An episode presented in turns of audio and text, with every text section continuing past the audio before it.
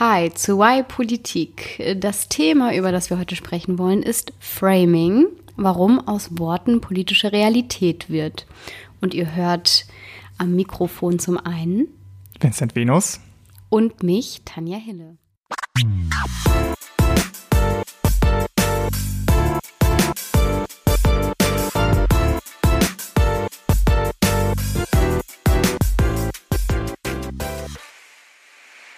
Tja, Framing. Die große Frage, wie wirkt Framing auf die Politik und welche Konsequenzen kann es haben? Bevor wir jetzt tief einsteigen in das Thema, möchte ich mit euch mal die Macht des Framings ganz praktisch ausprobieren. Deswegen möchte ich euch Szenarien vorstellen. Noch bevor wir darüber reden, was ja, Framing ist? genau, okay. absolut, Okay. Tanja. Und auch du kannst mitmachen. Also wer das Wort noch nicht kennt, wartet einfach. kurz. Wartet einfach und äh, hört euch an, wie es wirkt. Also hört gut zu und danach müsst ihr eine Entscheidung treffen. Szenario 1. Die Europäische Union will eine Operation zur Rettung von 600 Flüchtlingen im Mittelmeer aufsetzen. Option A.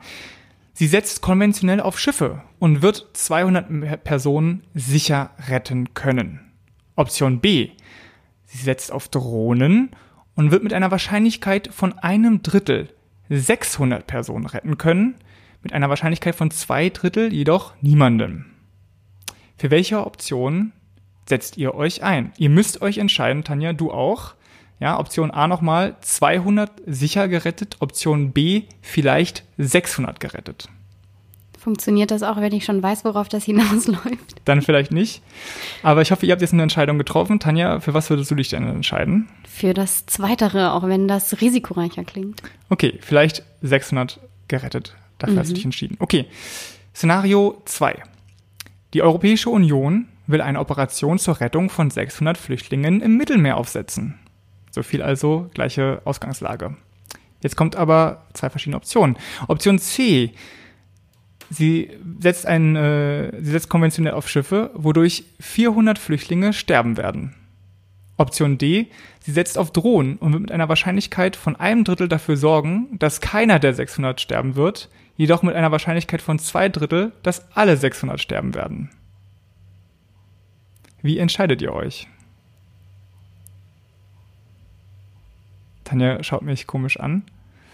Die Ausgangslage und die Fakten sind komplett gleich, ne?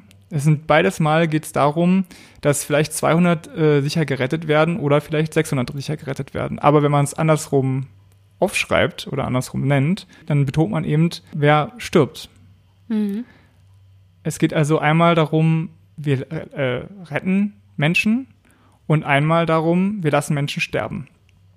Also ich hätte mich beim ersten, beim ersten Szenario, als ich es gelesen habe und das vielleicht angewandelt, hätte ich mich auf jeden Fall dafür entschieden, 200 zu retten. Intuitiv, ja. Intuitiv, genau. Jetzt bei, beim zweiten Szenario hätte ich wahrscheinlich Option D gewählt, äh, weil ich einfach möchte, dass gar niemand stirbt, auch wenn die Wahrscheinlichkeit insgesamt ge immer genau gleich ist. Also weil statistisch gesehen werden wahrscheinlich 200 gerettet und äh, 600 könnten sterben zu zwei Dritteln.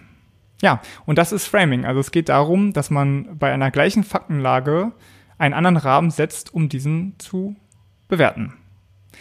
Und äh, wie ihr jetzt vielleicht hoffentlich emotional gemerkt habt, äh, ist das ziemlich mächtig und genau deswegen solltet ihr auch diese Folge hören.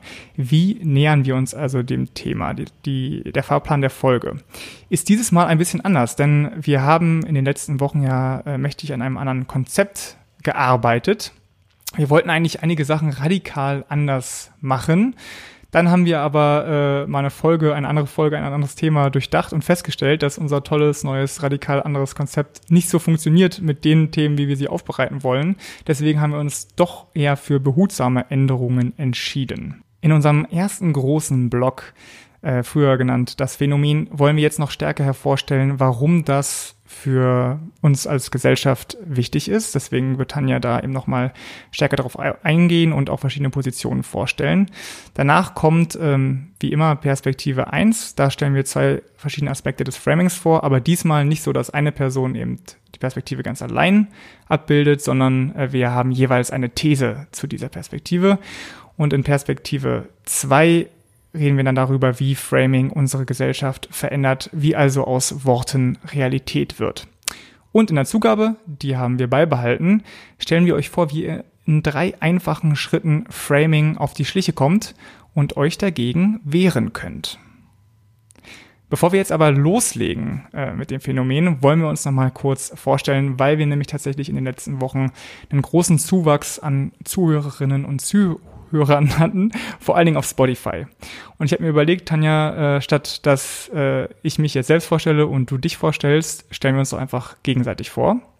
Mit hoffentlich drei netten Sätzen, die du dir ausgedacht hast, oder nicht? Die mir eingefallen. Ich hab, wir sind auf jeden Fall drei, Natürlich. drei nette Fakten über dich Oh. eingefallen.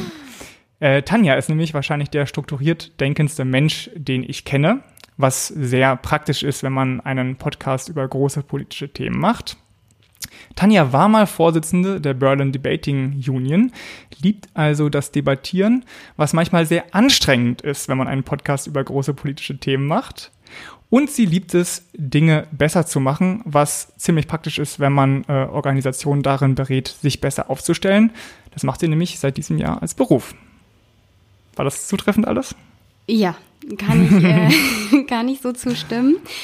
Vincent ist sehr begeisterungsfähig und wenn er etwas macht, dann macht er es auch wirklich richtig. Das kann manchmal ein bisschen anstrengend sein, weil wir bis zur Perfektion Sachen durchsprechen. Aha. Ja, vielleicht. Außerdem ist Vincent in allen Lebensbereichen ein glühender Europäer. Privat wie politisch wie beruflich, würde ich sagen. Das Was das stimmt. konkret heißt, kann jemand anders besprechen. Und er ist vernarrt in alles, also positiv vernarrt, in alles, was mit Kommunikation zu tun hat. Mhm.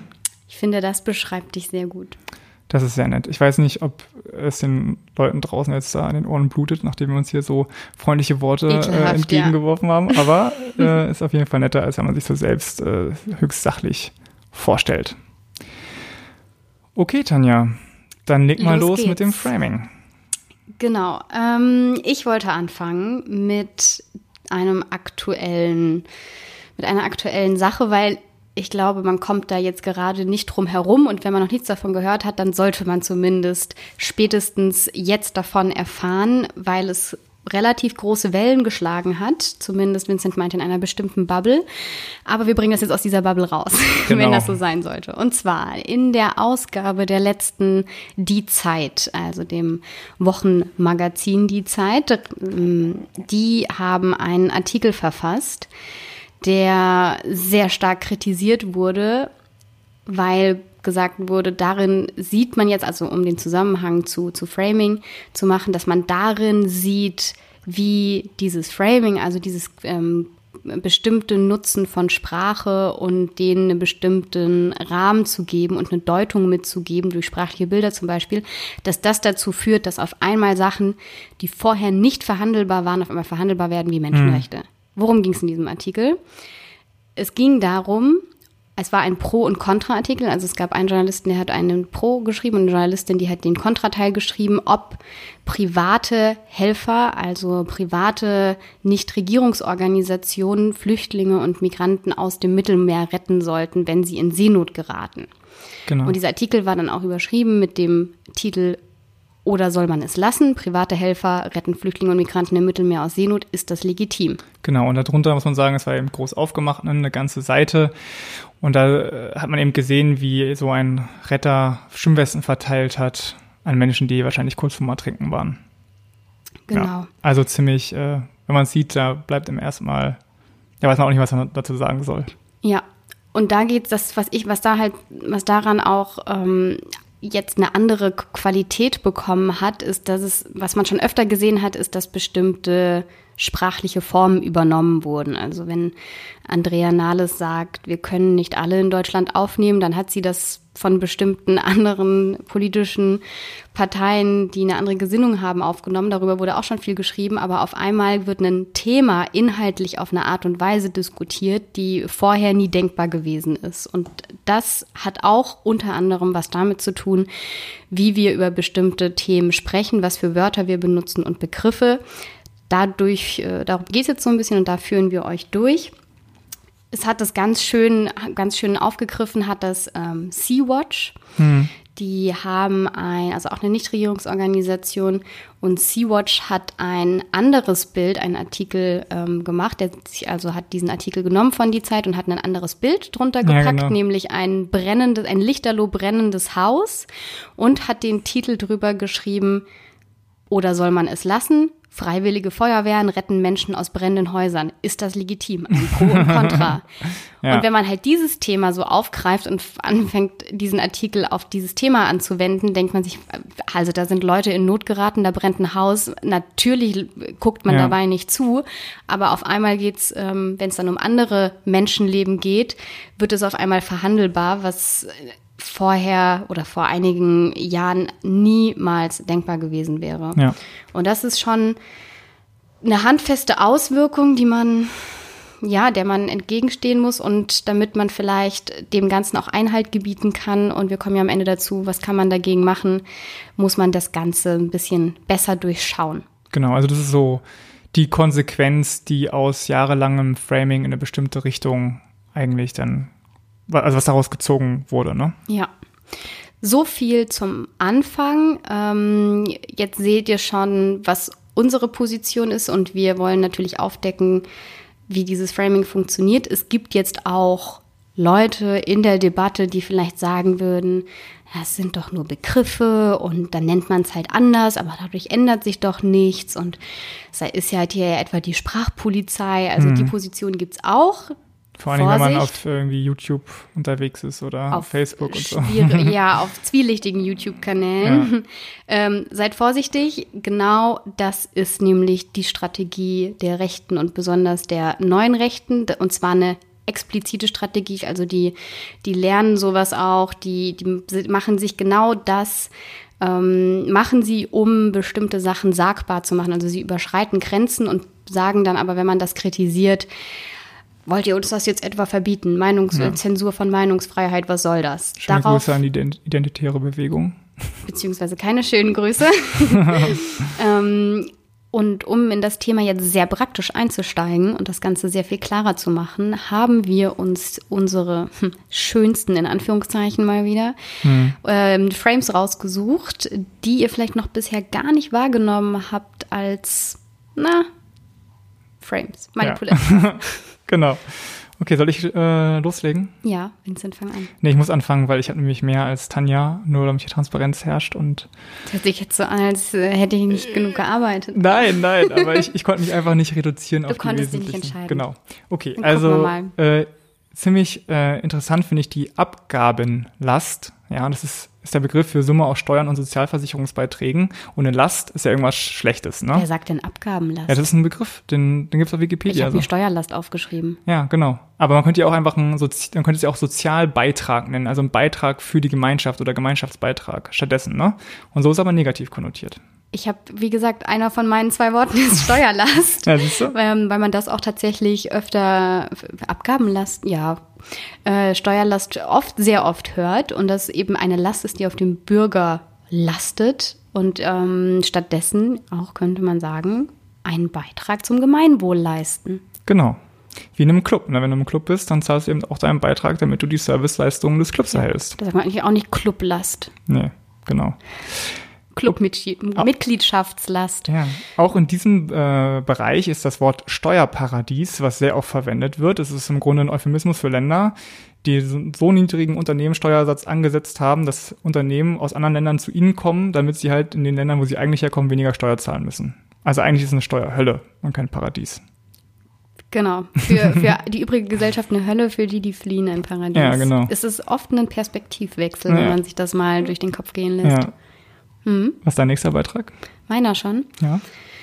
Ich habe mir ein sehr klassisches rausgesucht. Das wurde auch öfter diskutiert. Ähm, und zwar das Wort Flüchtlingskrise. Das war vor mhm. allem noch 2015 on Vogue. Und es war, also ne, in also natürlich war es jetzt nicht cool, aber das war das, womit man die Situation beschrieben hat. Das haben alle ähm, verwendet. Dass sehr viele, genau, mehr Flüchtlinge kamen als sonst und bei den Behörden standen und vor dem Lageso in Berlin und die alle keine Kapazitäten haben.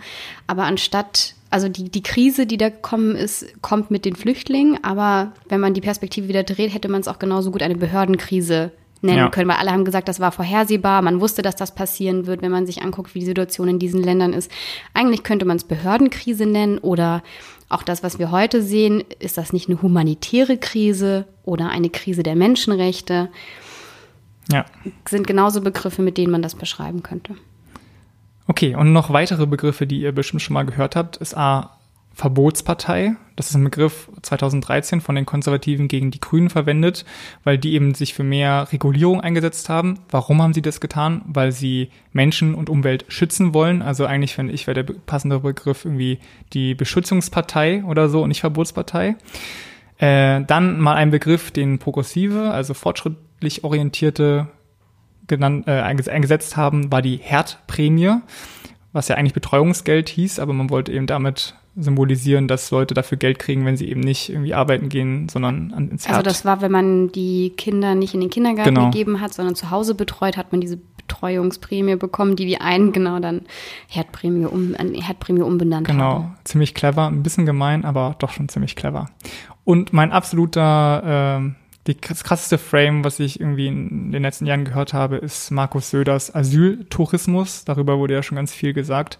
Aber den finde ich einfach so niederträchtig, diesen Frame zu setzen. Tourismus für Leute, die von äh, Krieg und Elend fliehen, dass er bei mir ganz oben kommt. In der Negativliste. Ja, jetzt ist es Zeit für den Analyseteil. Und im ersten Teil schauen wir uns an, wie mit Sprache Politik gemacht wird.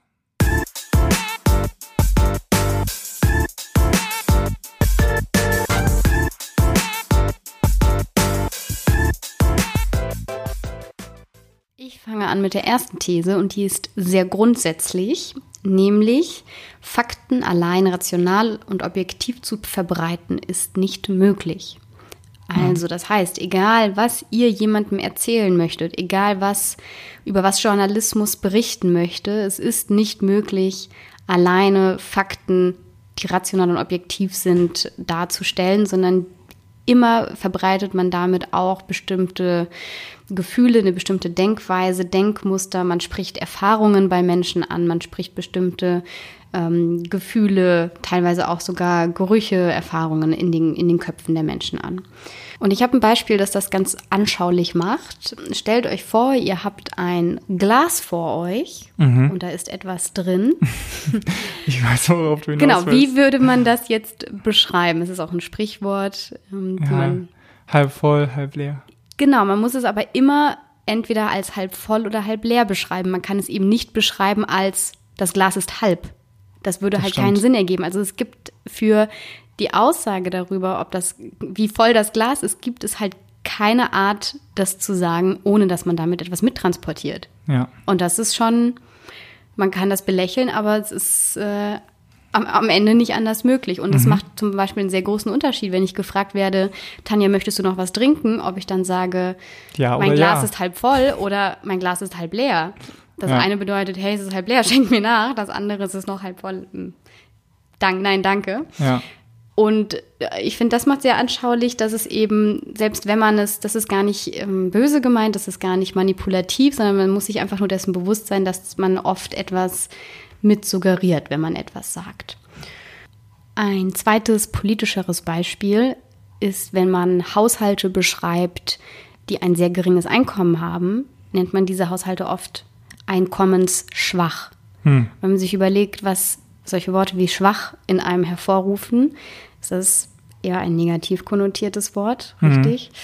Ähm, und anstatt aber einkommensschwache Haushalte zu sagen, wenn man eben wieder einen Perspektivwechsel machen müsste, ähm, können, würde, was man, was eben sehr oft in diesen Framing-Sachen mitsteckt, könnte man auch entlohnungsschwache Unternehmen sagen, weil von denen kommt ja der Lohn. Also wieso sind, wieso sind Menschen einkommensschwach, wieso sind nicht Unternehmen entlohnungsschwach? Ja. Das sind so, so Fragen, die man sich stellen sollte. Und wenn jetzt immer noch es jemanden gibt, der sagt, ja, aber was soll das? Ähm, mein Gott, dann ist es halt so. Ich glaube, dass, also wa- was ich so wichtig finde, ist, sind, es geht darum, dass Politik damit gemacht wird und Politikerinnen und Politikern, deren Handwerkszeug ist die Sprache. Du kannst keine Politik machen, ohne zu sprechen.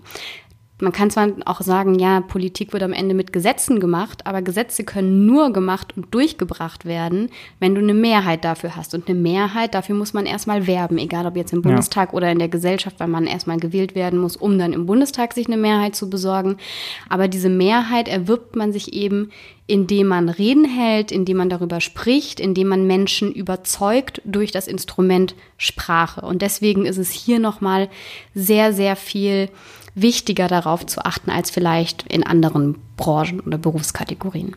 So viel also zur ersten These. Es ist nicht mal möglich, ohne Frames zu kommunizieren.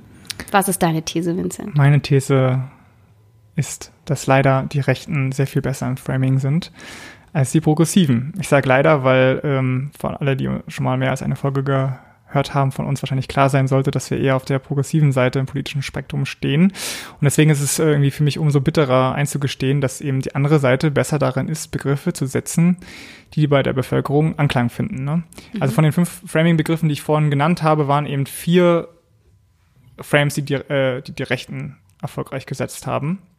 Und ich glaube, da gibt es zwei Gründe, Gründe dafür. Zum einen Rechte oder Konservative, ne, das ist jetzt, ich rede jetzt nicht nur von Rechtsextremen, sondern einfach von äh, ja, Konservative und von Rechten, noch Rechteren. Ähm, ich glaube, die sprechen einfachere Bedürfnisse der Menschen an durch ihre Wortwahl. Ja, zum Beispiel ist für Konservative ja sehr wichtig Sicherheit, Ordnung, Zusammengehörigkeitsgefühl. Das sind so Sachen, die immer wieder betont werden in den Wahlkämpfen. Ne? Irgendwie, äh, wer, wenn ihr unsere letzte Folge gehört habt, äh, irgendwie, da ging es ja auch um Sicherheit in dem Lied, was Tanja singen musste. Und es war für alle, die es äh, jetzt erraten haben, war von der CDU.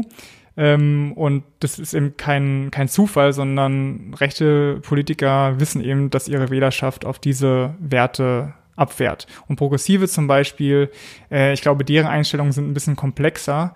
Die, für die ist eben Solidarität sehr wichtig, aber um Solidarität zu empfinden, da musst du erstmal irgendwie offen sein, ja, und dich für andere Menschen außerhalb deiner Familie interessieren, vielleicht auch aus anderen Nationen, mit anderen Hauptfar Hautfarbe und so weiter. Und Fairness ist denen auch wichtig. Aber das sind alles komplexere Sachen, wo es, glaube ich, schwieriger, schwieriger ist, die mit einzelnen Begriffen ähm, ja, abzu, abzubilden. Ja, und deswegen benutzen die halt auch oft, also Konservative oft Frames, die Gefahr oder Belastung kommunizieren, weil Gefahr eben also ein, ein, ein Signal ist, worauf man sehr stark reagiert. Zum Beispiel Flüchtlingswelle. Ne? Welle ist irgendwie eine Naturgewalt, ist eine Gefahr äh, illegale Einwanderer. Die sind illegal, die dürfen, das ist gegen die Ordnung, die dürfen nicht kommen, ne? Anstatt dass man irgendwie sagt, irregulär, so der Begriff, den Progressive versuchen dagegen zu setzen, der sich aber nicht durchsetzen kann. Anderer Begriff ist Asylchaos. Ja, da geht alles drunter und drüber. Oh mein Gott, die Ordnung ist in Gefahr. Äh, oder jetzt auch mit Trump Handelskrieg. Also da ist eine andere Macht und die fängt hier ein Krieg gegen uns an. Es zwar nur, geht zwar nur um Zölle, irgendwie plus 20 Prozent oder was auch immer, aber äh, es wird sehr, sehr groß gemacht, sehr eine Gefahr aufgebaut. Und Gefahr ist eben die stärkere Emotion als irgendwie Mitgefühl für Leute, die man noch nie persönlich getroffen hat. Ein zweiter Punkt, und der ist jetzt nicht so äh, nicht so wischiwaschi, sondern ziemlich konkret. Die Konservative sind, waren lange führend in der linguistischen Forschung und zwar vor allen Dingen in den USA. Da wurde seit den 70ern viel Geld investiert in konservative Denkenfabriken ähm, und vor allen Dingen ab den 90ern hat sich das sehr stark durchgesetzt und wurde auch sichtbar. Also George Bush hat zum Beispiel sehr von, viel von Tax Relief geredet, ne? also dass man weniger Steuern zahlen muss, dass die Abgabenlast singt, ne? Äh, über Job Creation und irgendwie Taking Back Our Streets und so weiter. Und mitverantwortlich dafür war Frank Luntz, der ist ein Meinungsforscher und der hat immer The New American Lexicon veröffentlicht, eben für die konservative Seite. Und da zum Beispiel, daher kommt es auch, dass statt von Government ganz oft von rechter Seite über Washington geredet wird, weil nämlich die Leute ja ihre Government, also ihre Regierung vor Ort, die dann dafür sorgt, dass die Straße sauber gemacht wird und so weiter, die mögen die ja, aber Washington, das sind die Bösen, ja. Äh, das haben die eben ganz bewusst gesetzt oder statt von Tax Reform über Tax Simplification zu reden oder statt Drilling for Oil, also nach Öl bohren, geht es eher darum, um Energy Exploration, also irgendwie neue Energiequellen zu erschließen und so weiter. Ja, klingt ja viel netter, als die Natur kaputt zu machen. ja, und ich weiß aus dem Wahlkampf, dass sich deutsche Parteien sehr an den USA orientieren. Und ich wette einfach, dass es auch in Sachen Framing auch passiert. Und die Konrad-Adenauer-Stiftung äh, veranstaltet schon seit über zehn Jahren beispielsweise, also Konrad-Adenauer-Stiftung ist die Stiftung der CDU, die parteinahe Stiftung, äh, gehört denen nicht, sondern ist parteinah. Ähm, und die veranstalten jedes Jahr die Internationale Konferenz für politische Kommunikation und da kommen immer Konservative aus den USA und erzählen den Deutschen mal, was so die Forschung mitbringt.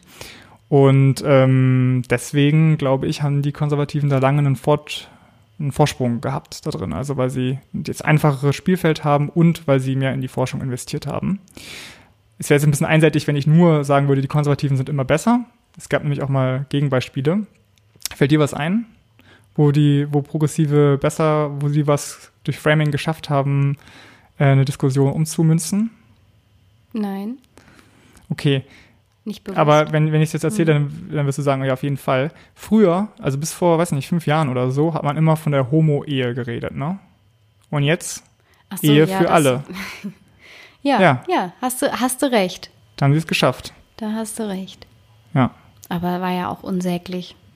Genau, aber es ist halt eine ganz andere Aussage. Also Homo-Ehe heißt halt, es geht irgendwie um die Ehe für diese Homos irgendwie. Was weiß ich, wer die sind, äh, finde ich ein bisschen komisch. Ich will nicht, dass sie dis- diskriminiert werden, aber so wirklich was äh, mit Homos will ich nicht zu tun haben. Aber Ehe für alle sagt einfach, okay, ja, wenn ich eine Ehe schließe äh, darf als Heterosexueller, warum sollen eigentlich äh, Homosexuelle es nicht schließen dürfen? Ne? Das ist eine leichte Verschiebung des Begriffs und hat eine ganz andere Aussage.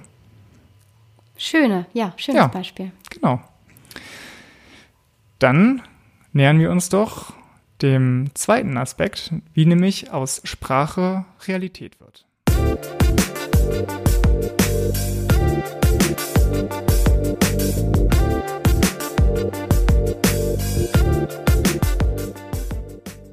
Meine nächste These und die These dazu, wie Sprache die Realität beeinflusst, ist, dass das Framing unbewusst in Realität übergeht und dass deswegen dagegen nur Selbstdenken hilft. Wie bei vi- vielen Problemen. Aber ja, stimmt. Manchmal helfen auch andere Sachen noch zusätzlich, aber Selbstdenken ist gar nicht so schlecht. Aber hören wir uns erstmal an, worum es geht. Framing geht also unbewusst in Realität über. Zum einen eben, weil es ähm, das Denken auf eine bestimmte Art und Weise strukturiert, aber auch ähm, ein zweites wissenschaftliches Phänomen, was ich in dem Zusammenhang sehr wichtig finde, um so ein rundes Bild zu kriegen, nennt sich Shifting Baselines. Und das beschreibt, dass ich als Mensch immer den Zustand oder auch als eine Gesellschaft, ich halte immer den Zustand meiner Umwelt, was mich umgibt, für den Normalzustand oder den natürlichen Zustand, der mit meiner aktuellen Lebens- und Erfahrungszeit zusammenfällt. Also, ich mache das mal anschaulich. Ja. Ja, als du, Vincent, wenn man dir sagen würde, du hast 1300 Euro im Monat zur Verfügung, würdest du das als viel oder wenig ansehen? Netto. Du hast zur Verfügung, also Okay. ja, das, was du am Ende zur Verfügung hast und ausgeben darfst. Tja, nicht so, nee, nicht, Nicht so, so viel. viel. Genau. Aber vor allem empfindest du es als nicht so viel? Oder frage ich nochmal anders, ähm, für, hättest du es für wie, für wie viel Geld hättest du es gehalten, als du noch zur Schule gegangen bist und Taschengeld bekommen hast? Money in the club, money in the club.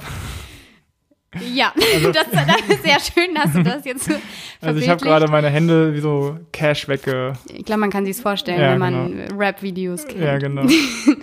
Äh, genau, da, das sagt eigentlich auch schon alles aus. Es ist, man, also es hat, ist, der Vergleich hinkt ein bisschen, aber er macht trotzdem das anschaulich, dass ein, dass sich der Bezugsrahmen ändert. Also wenn ich 1300 Euro zur Verfügung höre, habe und höre, wie hoch ich das finde, bewerte ich das, wenn ich zur Schule gehe und Taschengeld kriege, anders, als wenn ich vielleicht irgendwann in der Ausbildung bin und studiere. Oder wenn ich dann fünf Jahre im Beruf bin, dann ist es auf einmal nämlich gar nicht mehr so viel. Ja. Auf die Und- Gesellschaft, sorry, da fällt mir ein richtig gutes Beispiel ein. Auf die Gesellschaft hat es halt wirklich auch eine total ähnliche Auswirkung. Wenn man die Leute fragt, äh, ob sie in der Mittelschicht sind, Stimmt, ja. dann sagen quasi alle, ja, ich bin Mittelschicht. Egal, ob sie jetzt äh, brutto 2000 Euro verdienen oder 5000 Euro, das macht keinen Unterschied. Und die Leute, die halt über, also irgendwie 5000 Euro brutto verdienen, gehören halt zu den, weiß nicht, auf jeden Fall den besten Drittel in Deutschland. Und die denken, sie seien Mittelschicht. Jetzt weiß ich nicht, ob das das gleiche Phänomen ist. Aber auf jeden Fall hat es dann mit dem Vergleichsrahmen zu tun. Genau. Und der Vergleichsrahmen, also das ist nämlich genau der Punkt, dass das, was ich als normal wahrnehme, kann ich nicht absolut beurteilen. Also wenn ich frage, hm. wie, wie normal ist es, dass wir darüber diskutieren, ob wir Menschen in Seenot nicht retten sollten als private Nichtregierungsorganisation, dann, dann kann ich meine moralischen, meine moralischen Werte nicht absolut benennen, sondern es, es, steht immer in Relation zu dem, was gerade um mich herum passiert und diskutiert wird. Mhm. Und jetzt bin ich schon bei dem Beispiel, mit dem ich angefangen hatte von der Zeit und dem Zeitartikel. Und das ist eben genau dann das, was viele sagen und die These, wo man sagt, hier manifestiert sich eben, dass man auf einmal so einen Artikel durch eine Redaktion bringt und die Redaktion das abnickt und am Ende in dieser großen Wochenzeitung publiziert, wäre nicht möglich gewesen, wenn vielleicht wenn, wenn wir eben über die, wenn wir vielleicht mehr über die Menschen und deren Schicksale und äh, dass dort Leute so verzweifelt sind, dass sie lieber in Kauf nehmen, zu sterben auf ihrer Reise, als dass sie noch weiter in der Situation verharren, in der sie gerade sind.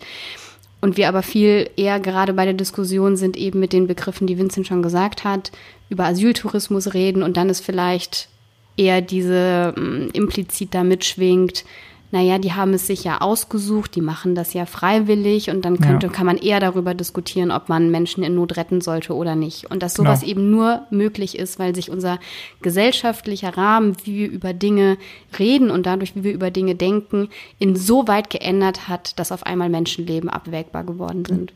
Genau, man muss noch dazu sagen, der Fairness halber, dass sich der zuständige Redakteur mittlerweile entschuldigt hat und meinte, es sei ein Fehler gewesen, dass dieser Artikel erschienen sei. Aber sie haben es halt. Den, den Artikel oder den Titel selbst?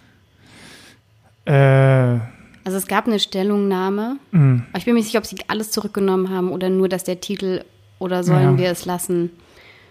Ja, ich weiß nicht. Auf jeden Fall haben sie kritisch, dann nachdem sie sehr viele Rückmeldungen bekommen haben und eben nicht, da waren ein paar so schreiende Rückmeldungen, die ich auch ein bisschen übertrieben fand, aber äh, auch sehr viele faire irgendwie Rückmeldungen und da haben sie sich danach, ja, also haben sie gemerkt, dass es ein Fehler war. Was auch immer. Genau. Und solche Veränderungen, die, das ist, da ist es ja eben gut, dass so viele Leute dann auch aufgeschrien haben und das irgendwie Wellen geschlagen hat und ankam, weil das oft halt nicht der Fall ist, sondern oft passiert sowas, man kann sich kurz drüber aufregen, aber dann war es das auch und dann passiert das nochmal und nochmal und nochmal.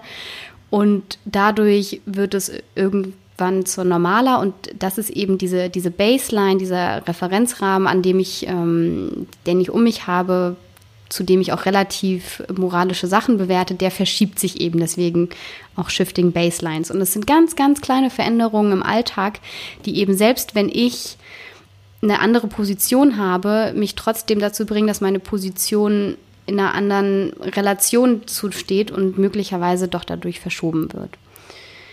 Hm. Deswegen, weil das unser Unterbewusstsein ist und wir nicht rauskommen aus diesem relativen Bezugsrahmen, den wir halt als Menschen haben, weil wir nur eine bestimmte Zeit auf der Welt leben und eben nicht über Jahrhunderte jetzt schauen können, hat sich das über Jahrhunderte gewandelt oder nur die letzten zehn Jahre, müssen wir immer, immer, immer kritisch sein und genau diese Wahrnehmung hinterfragen, ob wir das, warum wir das gerade als normal wahrnehmen oder auch eben nicht. Und wenn wir uns etwas komisch vorkommt, dass wir das vielleicht noch stärker hinterfragen müssen, warum uns das jetzt komisch vorkommt und dann darauf beharren, dass das eben nicht zur Normalität werden darf. Übrigens, auch wenn man das vergleicht mit, ähm, was im Dritten Reich passiert ist, kurz nach der Machtergreifung, ist genau das Gleiche. Die haben ja nicht sofort, also die Nationalsozialisten haben nicht sofort angefangen, alle Juden zusammen auf den Marktplatz zu rufen ja. und in Transporter äh, oder in Züge in Zügen abzutransportieren, sondern das sind ganz, ganz, ganz kleine Veränderungen, die am Ende zu sowas führen. Und deswegen der Appell, bleibt kritisch und denkt selbst. Deine These passt sehr gut zu meiner zweiten These.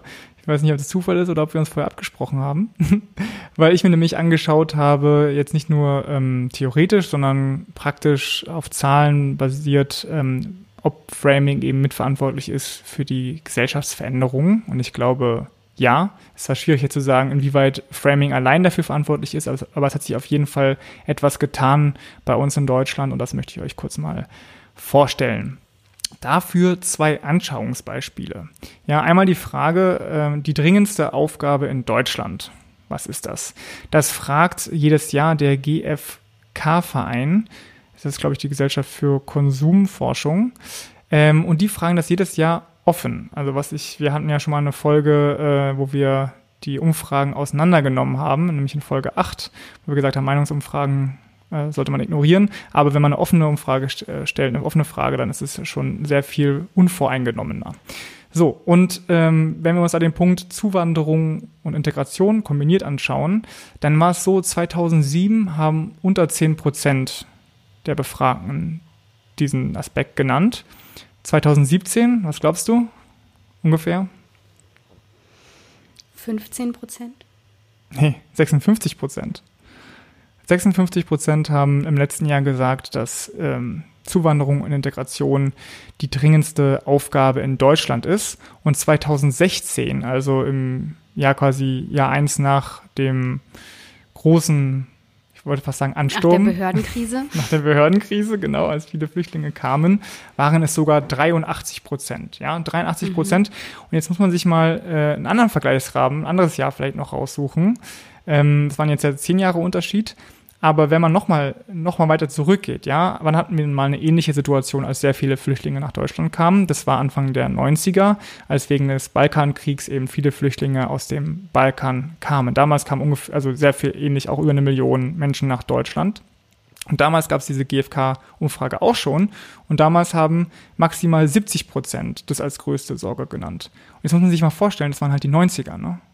Also wir haben ja in den letzten 20, 30 Jahren schon gesellschaftliche Fortschritte eigentlich gemacht. Irgendwie haben zum Beispiel die Ehe für alle, ja, sind viel offener. Wir haben eine Frau als Bundeskanzlerin, wir hatten einen schwulen Außenminister, dies, das. Aber trotzdem sind die Leute irgendwie jetzt eingeschüchterter als früher von Migration, obwohl es halt, also obwohl wir eine viel erfolgreichere Migrationsgeschichte jetzt hatten, schon in den letzten äh, 20, 30 Jahren, äh, als damals. Also ich fand das echt krass und interessant fand ich dabei auch, ähm, dass die Zeitung, ich habe es äh, in der Welt gelesen, Welt Online, dass die Zeitung selbst geframed hat, ja. Also die Frage war ja die dringendste Aufgabe in Deutschland. Was hat die Welt daraus gemacht? Äh, Schlagzeile Zuwanderung verunsichert die Deutschen wie kein anderes Thema. Und sie haben im Artikel auch selbst bei so einer Grafik nicht von dringendste Aufgabe, was ja relativ wertneutral ist, würde ich sagen, ne? Mhm. sondern sie haben von Sorge gesprochen, mhm. was also wieder negativ konnotiert ist. Und das ist ganz interessant. Also wenn man sich auch mal Zeitungen anguckt, die einen frame das immer so, die anderen frame das so. Äh, ja, sehr interessant. Nächstes Anschauungsbeispiel, also Ängste, ganz klar, äh, Zuwanderung, Integration, ja, so groß wie noch nie 2016. Aufgabe. Ja, genau. Mhm. Ähm, kommen wir jetzt zu positiven Werten. Also mal mhm. jetzt nicht nur Angst, über Angst reden und so weiter, sondern äh, über das, was irgendwie, was wir gut finden. Und da hat eine ganz interessante Untersuchung Kantar TNS gemacht. Das ist ein Marktforschungsinstitut. Die haben einen Werteindex entwickelt, der auf Social Media Beiträgen beruht. Das ist also eine ziemlich neue Vor äh, Vorhergehensweise. Das gibt es auch erst seit 2009, haben die das erste Mal gemacht. Und ich habe mir jetzt nicht genau angeguckt, wie sie die denn erhoben haben. Kann also sein, dass der ein bisschen ungenauer ist. Auf der anderen Seite ist er eben nicht Meinungs-, also auf der anderen Seite haben sie sich nicht die, mein, die Leute um Meinungen gebeten, sondern einfach ausgewertet, was die Leute posten. Und damit finde ich eben verhindert, dass ihre Befragung an sich die Leute schon äh, primed irgendwie also über keine, Ängste. dass die Leute nicht sozial erwünscht antworten, antworten genau. sondern dass sie das, obwohl Facebook jetzt auch kein Freiraum ist, äh, wo es keine soziale genau. Erwünschtheit gäbe, aber ja. was, was kam denn? Raus? Genau, also sie haben eine Rangordnung von zehn Werten erstellt und im Vergleich 2009 zu 2018 ist zum Beispiel die Freiheit von Platz 1 auf Platz 4 gerutscht. Ähm, die Sicherheit interessanterweise stabil geblieben. Ähm, Gerechtigkeit ist ziemlich weit unten, nämlich nur Platz 9 und Platz äh, 10, also vor zehn Jahren auf Platz 9, jetzt auf Platz 10. Was vielleicht erklärt, warum die SPD nicht so gut abgeschnitten ist mit ihrem Claim Zeit für mehr Gerechtigkeit, wenn es die Leute nicht einfach nicht interessiert. Ne? Ähm, Ob es nur daran lag, ist zu bezweifeln, aber. Ja, das ist interessant, ne? Und jetzt äh, einfach im Vergleich von der letzten Erhebung äh, 2006 zu 2018 war es eben so, dass Freiheit, Gemeinschaft und Gerechtigkeit alle verloren haben. Also alle sind abgerutscht. Klar, das ist alles kein Beweis, ja, dass Framing nur dafür verantwortlich ist. Aber es gibt immerhin einen zeitlichen Zusammenhang, wenn vielleicht auch keinen ursächlichen. Okay, wir haben unsere vier Thesen vorgestellt, Tanja. Dann lass uns doch mal ein Zwischenfazit ziehen. Als erstes hatten wir uns angeguckt, wie mit Sprache Politik gemacht wird. Und meine erste These dazu war, dass Fakten allein nie, also allein rational und objektiv nicht verbreitet werden können, was auch heißt, dass es Framing an sich jetzt keine Manipulation ist, würde ich behaupten, sondern man hat immer, man kann nicht kommunizieren ohne Frames. So einfach ist es. Ja. Und und mein äh, Zwischenfazit aus diesem Bereich war, dass sich Progressive mehr mit Sprache auseinandersetzen müssen. Ja, sie müssen vielleicht mal weniger äh, korrekt sein, immer versuchen, alles absolut abzubilden in den Worten, die sie auswählen, aber dafür ein bisschen emotionaler sprechen und ganz, ganz wichtig, auf keinen Fall die Begriffe der Gegenseite aufnehmen, weil dadurch verstärkst du sie nur, auch wenn du, selbst wenn du sie in einem negativen Zusammenhang verwendest was wir jetzt gemacht haben. Wir haben sie aufgegriffen, journalistischen, äh um sie auseinanderzunehmen. Ja. Ähm, sie, sie werden in weiteren Podcast-Folgen nicht mehr auftauchen, so viel sei gesagt. Aber da sind wir, müssen wir uns auch kritisch hinterfragen. Ja. Das zweite war, wie, wieso ist jetzt Sprache so wichtig? Wieso, wie geht das in Realität über? Und da habe ich die These gehabt, dass es eben ein unbewusster Vorgang ist, der langsam unseren, das, was wir als normal erachten, verschiebt, unsere Baseline verschiebt und wir dem nur entgegenwirken können, indem wir weiterhin selbst denken und immer Aufmerksamkeit, aufmerksam bleiben. Genau, und mein äh, Zwischenfazit daraus war, dass die Konservativen es wahrscheinlich geschafft haben, unsere politische Grundeinstellung zu verändern und, und uns eben ängstlicher gemacht haben, vor allen Dingen was Integration und Zuwanderung angeht. Deswegen bleibt aufmerksam. Und wie ihr euch gegen dieses Framing wehren könnt, erzähle ich euch jetzt in der Zugabe. Ihr seid also in der Situation, dass ihr euch in einem Gespräch befindet und euer Gegenüber einen sehr starken Begriff verwendet, äh, hinter dem ihr aber vielleicht einen kleinen Frame vermutet. Was macht ihr dann? Drei Schritte, die vorgeschlagen wurden von Elisabeth Wehling. Die ist eine der weltweit bekanntesten Framing-Expertinnen. Sie ist der Framing-Guru. Framing Guru. Guru ist doch, glaube ich, auch wieder ein Frame, aber okay. Nein, gar nichts Spirituelles, Übermenschliches. Genau. Sie sagt also drei Schritte. Der erste ist, Sehr gut. den politischen Begriff vom alltäglichen Wort trennen. Ja, zum Beispiel äh, das Wort Klimawandel. Klima ist es der politische Begriff. Wandel wäre dann irgendwie der alltägliche Begriff, der einen, der einen Framing setzen könnte. Schritt zwei: Fragt euch, was ihr mit diesem Wort verbindet. Wofür steht Wandel? Wandel würde ich sagen, ist eher ein neutraler Begriff. Man kann sich zum Guten wandeln, man kann sich aber auch zum Schlechten wandeln, ist also relativ neutral. Punkt drei: fragt euch eben, warum euer Gegenüber genau diesen Begriff verwendet hat und was ist für, also welche, welche Begriffe ihr noch damit assoziiert mit diesem Themenkette. Ne? Beim Begriff Wandel äh, habe ich jetzt nicht so viele Sachen, aber beim Thema Flüchtlingswelle, dann kamen eben ganz viele negative Assoziationen. Ja, oder bei dem Begriff Klimaerwärmung und warum ist mhm. eher ein positiv assoziiertes Warm, ist ein Vielleicht Klimaüberhitzung, Überhitzung wäre schlecht. Das wäre schon wieder was anderes, aber tatsächlich, es gibt ja auch diesen Witz von wegen, hm, hm, hm, oh, ja? hier mediterranes Klima in Deutschland und so, ganz so. toll, weil Erwärmung jetzt einem nicht irgendwie Sorgen bereitet. Genau, also das ist äh, dann kein guter Frame auf jeden Fall, wenn man was dagegen tun möchte. Naja, also fragt euch das und auf diese Weise könnt ihr dann eigentlich auch ziemlich äh, gut erkennen, welche politischen Absichten euer Gegenüber hat. Und äh, wenn ihr dann noch weiter einsteigen wollt, dann habt ihr unseren Tipp, nämlich ihren Vortrag, also von Elisabeth Wehling auf der Republika 2017. Da hat sie einen Vortrag gehalten, der auf YouTube einsehbar ist, die Macht der Sprachbilder. Den hast du selbst live gesehen, ne, Tanja? So ist es, ja. Und war gut? Sehr empfehlenswert. Genau. Und den findet ihr, ähm, wie alle anderen äh, Fakten nochmal, auf unserer Webseite ypolitik.de slash framing. Wir hoffen, es hat euch Spaß gemacht und ihr habt was gelernt. Wir nehmen heute an dem Sonntag auf, Tag des WM-Finales. Wir haben noch 40 Minuten. Noch 40 Minuten bis dahin. Vincent, was glaubst du, wer gewinnt? Ich möchte jetzt kurz mit dir eine kleine Wette eingehen. aus persönlichen Gründen Frankreich sagen. Ja, aber ich glaube auch, Frankreich gewinnt. Okay, ich bin für Kroatien. Mal schauen. Okay. Wir freuen uns, wenn ihr wieder reinhört. In zwei Wochen sind wir wieder für euch da. Bis dahin.